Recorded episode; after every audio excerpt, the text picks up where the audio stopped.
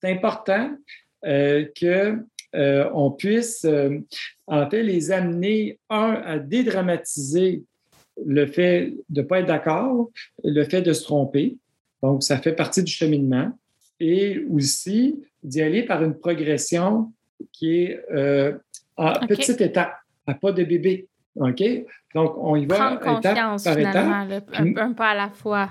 Ben, en même temps, en même temps, la confiance, c'est dur à bâtir. Euh, je dirais plus miser au début, surtout pour la personnalité évitante, sur l'intérêt, une préférence. C'est beaucoup plus solide. Vous écoutez La Talenterie, votre meeting du vendredi. Bon vendredi, bienvenue à ce nouvel épisode du podcast de La Talenterie où on parle d'entrepreneuriat, d'innovation sociale et du monde du travail. Cette semaine, encore une fois, pour une dernière fois ce mois-ci, du moins, on reçoit Mathieu Guénette qui est conseiller en orientation, qui est auteur, euh, qui est podcasteur, euh, bon, toutes ses réponses. Et puis, on continue, on termine en fait notre tour de piste sur les personnalités difficiles au travail. Euh, on aurait pu continuer pendant quelques épisodes parce que il y en a plus que celles qu'on a abordées au courant du mois. L'idée, c'était vraiment d'y aller avec un portrait à haut niveau, avec euh, quelques-unes de ces personnalités-là qu'on croise souvent dans les milieux de travail. J'espère que ça vous a donné des outils concrets.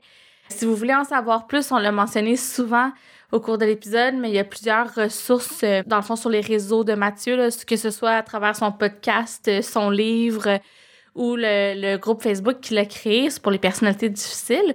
Donc, tous les liens se retrouvent évidemment dans les notes de chacun des quatre épisodes qu'on a fait ensemble au courant du mois.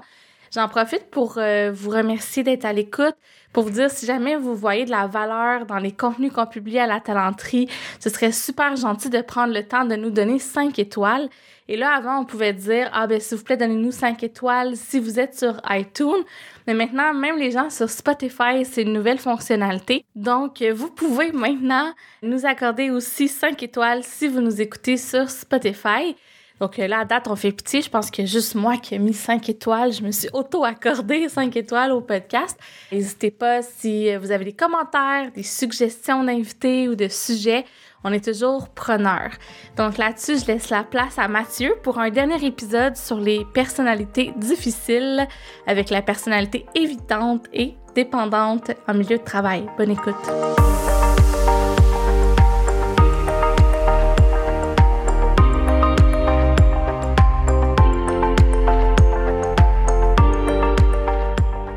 Va parler de, deux personnalités, évitantes et dépendantes. Ça tombe bien parce qu'ils partagent des points en commun. Les deux sont anxieux. Les deux, c'est des gens qui manquent de confiance et qui se comportent, si on fait référence à l'analyse transactionnelle, pour ceux que ça intéresse, épisode 97, décoder vos relations, euh, on, on, parle de l'analyse transactionnelle et c'est des gens qui vont se comporter comme des enfants soumis et qui vont voir l'autre comme des parents soit critiques ou des parents protecteurs. Mais eux sont des enfants dans leur esprit. Puis tout ce qu'ils font, en fait, c'est jamais assez bon. Puis ils n'ont pas de confiance en eux-mêmes. Mais leur réaction face à ce manque de confiance-là, qui rend très anxieux parce qu'ils ne sont pas en contrôle, ben, euh, parce qu'anxiété et contrôle, ça va ensemble, hein, mm-hmm. euh, c'est qu'ils ont deux mécanismes différents. Donc, l'évitant, c'est une personnalité évitante, c'est quelqu'un qui va fuir les situations parce qu'il a peur de ne pas être à la hauteur, même s'il y a un intérêt envers la situation, même s'il y aurait des capacités pour faire face à la situation ou que, encore, les risques ne sont pas si grands. je dis, écoute, on, ça te tente-tu qu'on fasse une activité ensemble? Puis si on se trompe, c'est pas grave. Regarde, non, non, ça, c'est pour eux, c'est effrayant. Euh, aller à une fête avec des amis, regarde, il n'y a pas des gros risques. Mais eux, ils, vont ils ont le goût d'y aller à la fête, mais il y a mieux pas y aller. Puis ils vont prétexter quelque chose pour dire euh, Parce je mieux pas y aller. Parce que faire une erreur, ils ont peur. Ils ont, peur de faire une erreur. mettons que je fais une blague, les gens ne la trouvent pas drôle. Oh mon Dieu, c'est catastrophique. Et les gens ne voudront plus de moi. Euh, j'aurais jamais dû faire ça, mais c'est pas si grave. Euh, s'il y a un désaccord, je donne mon opinion, tu ne penses pas la même chose que moi? Oh mon Dieu, c'est euh, effrayant. Et ils vont dramatiser. OK. Il y a mieux éviter une situation plaisante que risquer de déplaire et ils vont souvent rester dans leur coin, effacés. OK. Et ce qui est triste là-dedans, c'est pas du monde qui vont me taper ses nerfs, c'est des gens qui, au contraire, vont s'effacer. Un, euh, pourquoi c'est des personnalités difficiles? C'est parce que c'est du talent qui est hmm. gaspillé. Dans pénurie de hmm. main-d'œuvre, eux autres, ils pourraient faire trois fois mieux, mais ils vont faire un job hyper répétitif qui sécurise, mais il y aurait envie, il y aurait le talent de faire mieux. Donc, c'est un gaspillage de talent. Euh, ça, c'est le premier élément. Puis, on ne les voit pas parce qu'ils font tout pour ne pas attirer l'attention, que euh, avant qu'on les remarque, ben, ça va prendre un certain temps.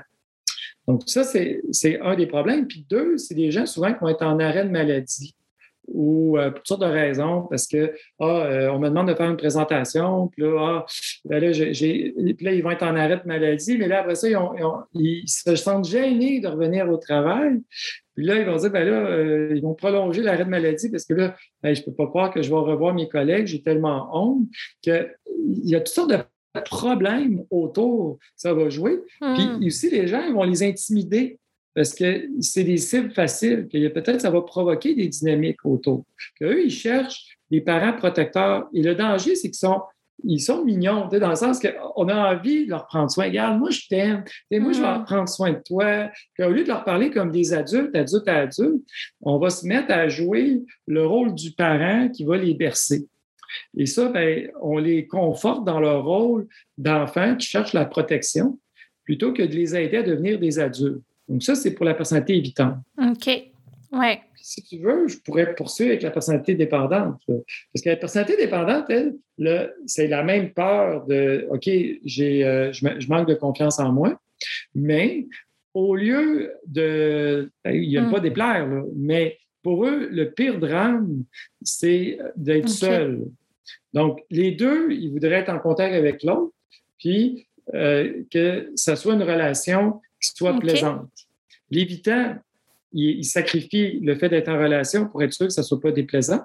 Puis le dépendant, c'est l'inverse. Il va sacrifier le fait que ça soit plaisant, déplaisant, mais au moins, il va être en relation avec l'autre, hmm. coûte que coûte. Même si la relation est abusive, même si euh, les gens les trouvent collants et déplaisants, au moins, je ne suis pas tout seul, je ne suis pas laissé à moi-même. OK. Et, ils vont trouver n'importe quel prétexte pour être capable de graviter autour des gens pour ne pas être laissés à eux-mêmes. Puis si on les traite mal, bien, ils vont euh, quand même rester là parce que vaut mieux avoir de l'attention que pas d'attention du tout de l'autre. Hmm. Et euh, ils se voient comme des victimes, puis ils vont jouer sur la culpabilité pour maintenir les relations.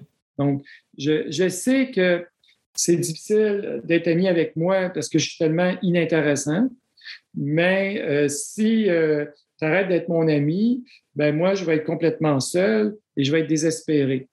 Et là, tu n'as pas le goût d'être ami parce qu'il n'y a rien de plaisant dans ce que je propose. Mais en même temps, si tu n'es pas ami avec moi, ça veut dire que tu es vraiment quelqu'un qui est sans cœur.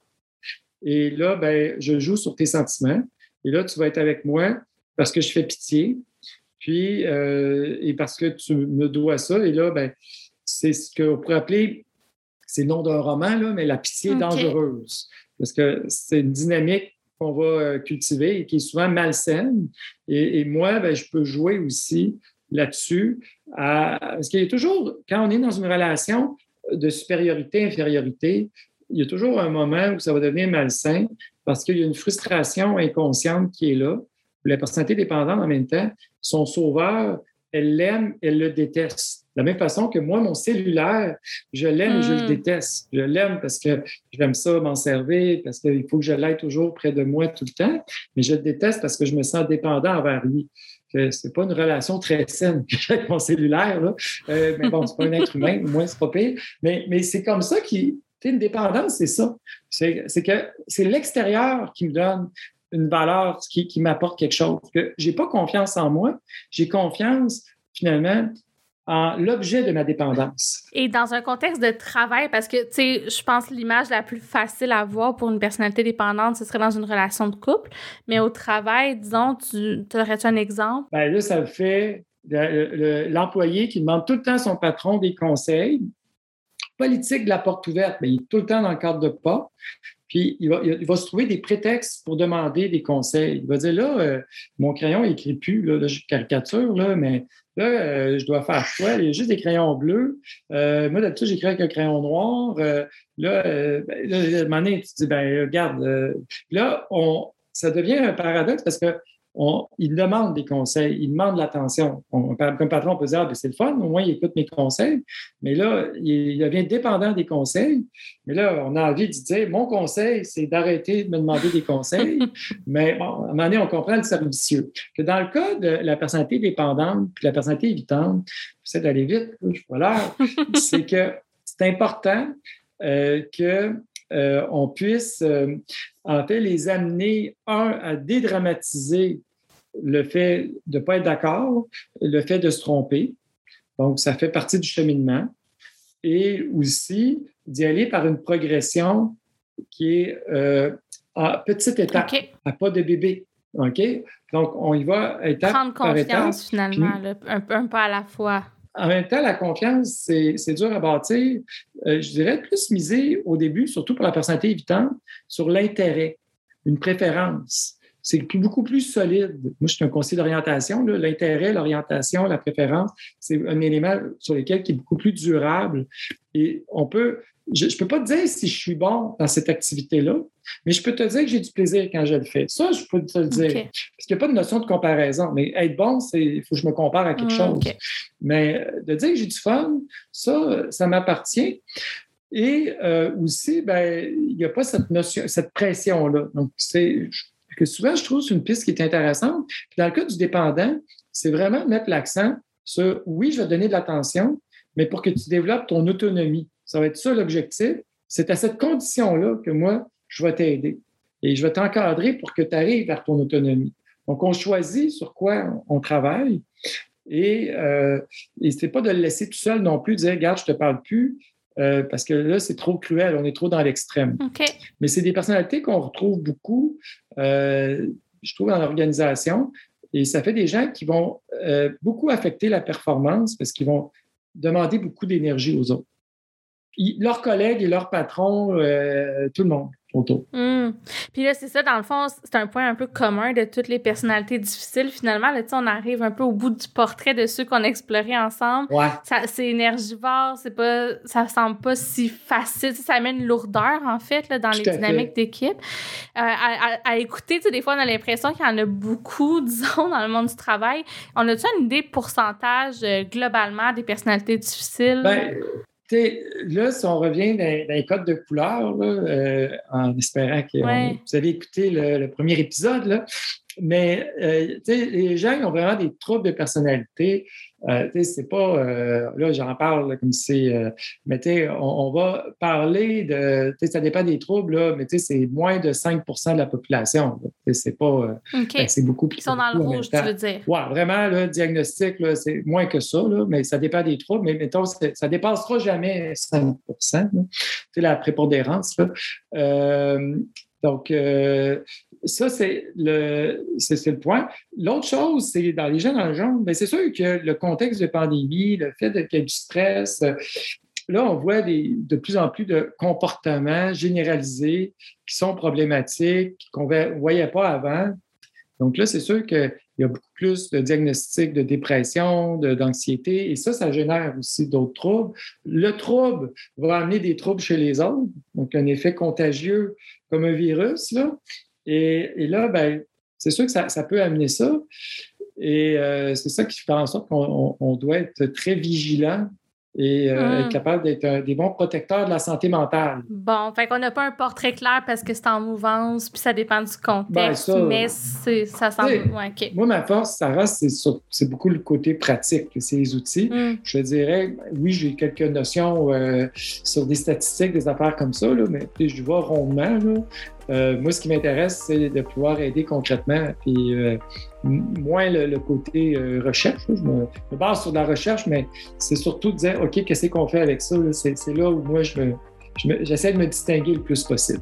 Parfait. Ben écoute, tu l'as super bien fait durant ces quatre épisodes à la talenterie. Merci tellement de ton temps. Ça fait plaisir. Ben, comme dans tous les épisodes, on va inviter les gens à aller découvrir le balado Les Ambitieux, les épisodes qu'on a cités, mais aussi tous les épisodes vraiment parce qu'il y a tellement de sujets à explorer. Ah. Puis de, de s'abonner au groupe Les Personnalités Difficiles sur Facebook. Ah, ben, génial. Ben, merci, Sarah. Merci à toi. Bye bye.